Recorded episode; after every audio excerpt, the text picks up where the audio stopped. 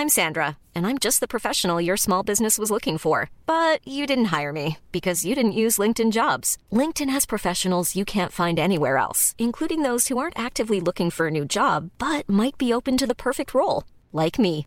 In a given month, over 70% of LinkedIn users don't visit other leading job sites. So if you're not looking on LinkedIn, you'll miss out on great candidates like Sandra. Start hiring professionals like a professional. Post your free job on linkedin.com/people today.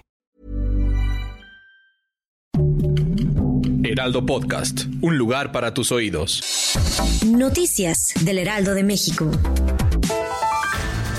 Un sismo de magnitud 5.7 con epicentro en Chiautla de Tapia, Puebla, sorprendió a habitantes del estado de Guerrero, así como zonas aledañas. Las autoridades de la entidad informaron que tras realizar la primera revisión no se reportaron afectaciones. Afortunadamente no pasó del susto, pero cuéntenos en los comentarios, ¿en su estado se sintió fuerte el sismo? La Comisión Federal para la Protección contra Riesgos Sanitarios dio a conocer que se ha otorgado registro sanitario a las vacunas desarrolladas por las empresas Pfizer y Moderna contra COVID-19. Se trata de los fármacos Spikevax de Moderna y Comirnaty de Pfizer, las cuales podrán ser distribuidas en México. El presidente estadounidense Joe Biden entabló una conversación con el primer ministro israelí Benjamin Netanyahu, en la que recordó sobre la necesidad de proteger a la población civil en Gaza y de habilitar corredores humanitarios que les permitan desplazarse con seguridad desde las zonas de conflicto definidas.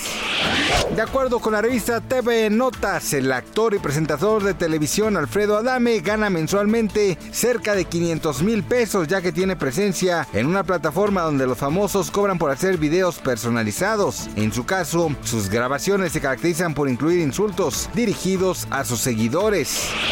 Gracias por escucharnos, les informó José Alberto García. Noticias del Heraldo de México.